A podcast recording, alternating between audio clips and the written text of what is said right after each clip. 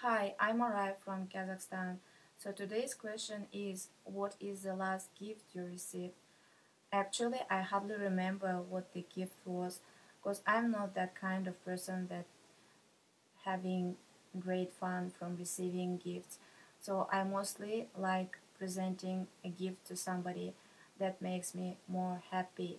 What about you? Do you like getting gifts?